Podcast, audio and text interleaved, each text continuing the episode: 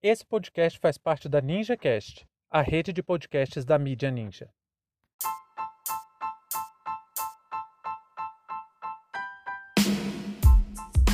Derrubada de monumentos. A prisão de Paulo Galo e Jéssica. Sejam bem-vindos e bem-vindas ao seu plantão informativo com análise e opiniões a partir de uma perspectiva histórica. Eu sou Arnaldo de Castro, em conjunto com Brenda Salzman, e hoje é dia 29 de julho de 2021.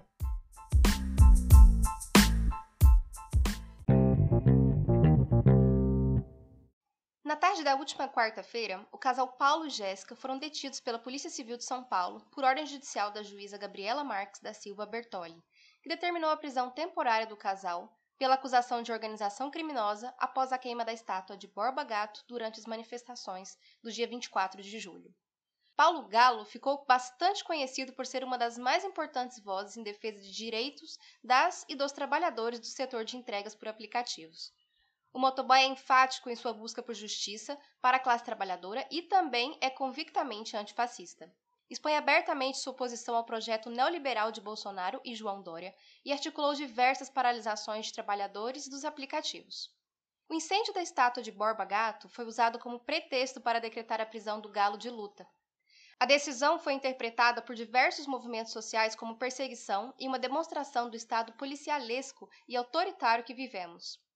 Essa interpretação ganha força na medida em que Jéssica, a companheira de Paulo, sequer estava no alto político no dia, mas teve de surpresa sua prisão temporária também decretada pelo prazo de cinco dias, acusada de associação criminosa. A detenção de Jéssica é completamente ilegal, já que o Supremo Tribunal Federal tem o entendimento que mães com filhos ou filhas de até 12 anos de idade não podem ser apresadas pelo Estado, pois assim pode comprometer o bem-estar da criança. Jéssica e Paulo têm uma filha de 3 anos, situação em que no máximo renderia a Jéssica a prisão domiciliar. Me incomoda muito quando as pessoas perguntam para mim se eu acredito que vai ter de novo uma ditadura no país. Me incomoda porque isso é resquício de um ensino de história extremamente falho, que não cumpre seu objetivo na formação do pensamento crítico como deveria. Principalmente porque dá a ideia de que a história pode se repetir, mas também por não mostrar que a preocupação em investigar eventos que nunca se repetem é exatamente conhecer as mudanças e permanências ao longo da experiência humana no tempo. Quando as pessoas perguntam se vamos ter de novo a ditadura, é precisamente porque não entenderam isso. Existem estruturas que permanecem e outras que mudam, e constantemente existe um embate entre a mudança inevitável proporcionada pelo tempo e a recusa de alguns agentes históricos em aceitar essas mudanças, que lutam então pela permanência dessas mesmas estruturas. Em geral, os setores que não querem mudança são as elites. Óbvio que é porque a situação de poder está bem sedimentada e qualquer alteração significa a possibilidade de perder essa condição de poder. Então a pergunta mais importante não é se vamos ter novamente uma ditadura, e sim quais são os mecanismos que sustentam o autoritarismo vigente nos nossos tempos. Como opera a máquina administrativa, jurídica e política para garantir a dominação? Por exemplo, nós temos um governo essencialmente militar, conduzido inclusive por um ex-militar que, mesmo tendo saído pelas portas dos fundos das Forças Armadas, ainda assim teve sua formação intelectual e política conduzida pelos quartéis. E não se enganem, Bolsonaro não é uma exceção. Boa parte das besteiras que ele fala são sandices aprendidas nas escolas militares. Mas eu volto a repetir: se o problema que a gente vive fosse o Bolsonaro, a coisa estava fácil de resolver. Vejam bem, essa juíza acaba de atropelar a decisão consolidada do STF e manda prender ilegalmente uma mãe junto com seu marido ao mesmo tempo que liberou uma terceira pessoa que assumiu, junto com o galo de luta, a autoria da queima da estátua do Borba Gato. Como interpretar esse fato de outra maneira que não seja perseguição política? Em episódios anteriores, nós mostramos, tentamos mostrar como essa perseguição tem sido exercida ao longo do governo Bolsonaro.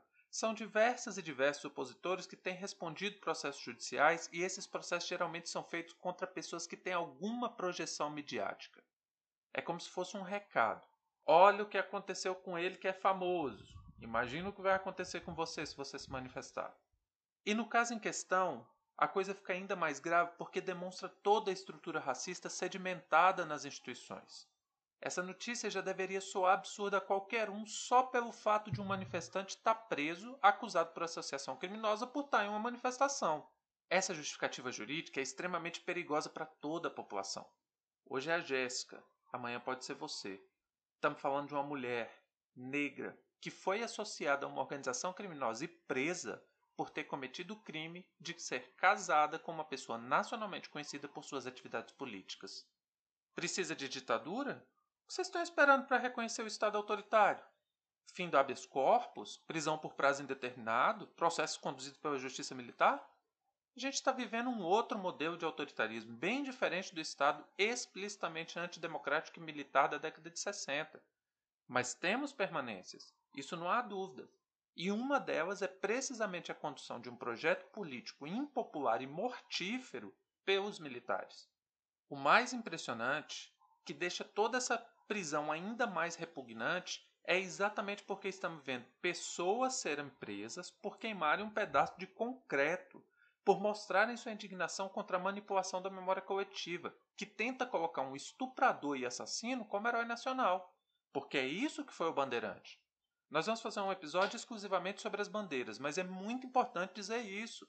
Ayanguera, Borba Gato, Domingo Jorge Velho, toda essa leva de bandeirantes quase religiosamente cultuados pelas elites foram, na verdade, pessoas extremamente violentas que escravizavam, roubavam, matavam, torturavam e estupravam. Dizimaram dezenas de milhares e submeteram outros milhares à escravidão. E só para fechar, eu vou voltar a ressaltar uma indignação que eu tenho, que é com esse discurso de justiça histórica. A história é escrita por pessoas. Nossa obrigação é com a verdade e por séculos, para estabelecer um projeto de sociedade racista que sustenta o poder das elites, estão mentindo dia e noite para manipular a memória coletiva. Cada estátua de um bandeirante é um culto explícito ao racismo, à escravidão e à morte. Justiça histórica pode até ser um termo agradável aos ouvidos, mas é semanticamente enganador. Não existe justiça histórica, e a prova disso é que Manuel de Borba Gato, em 2021, colocou na cadeia um homem e uma mulher negra e deixou uma criança de 3 anos sem seus pais. Cadê a justiça histórica? Fim de papo.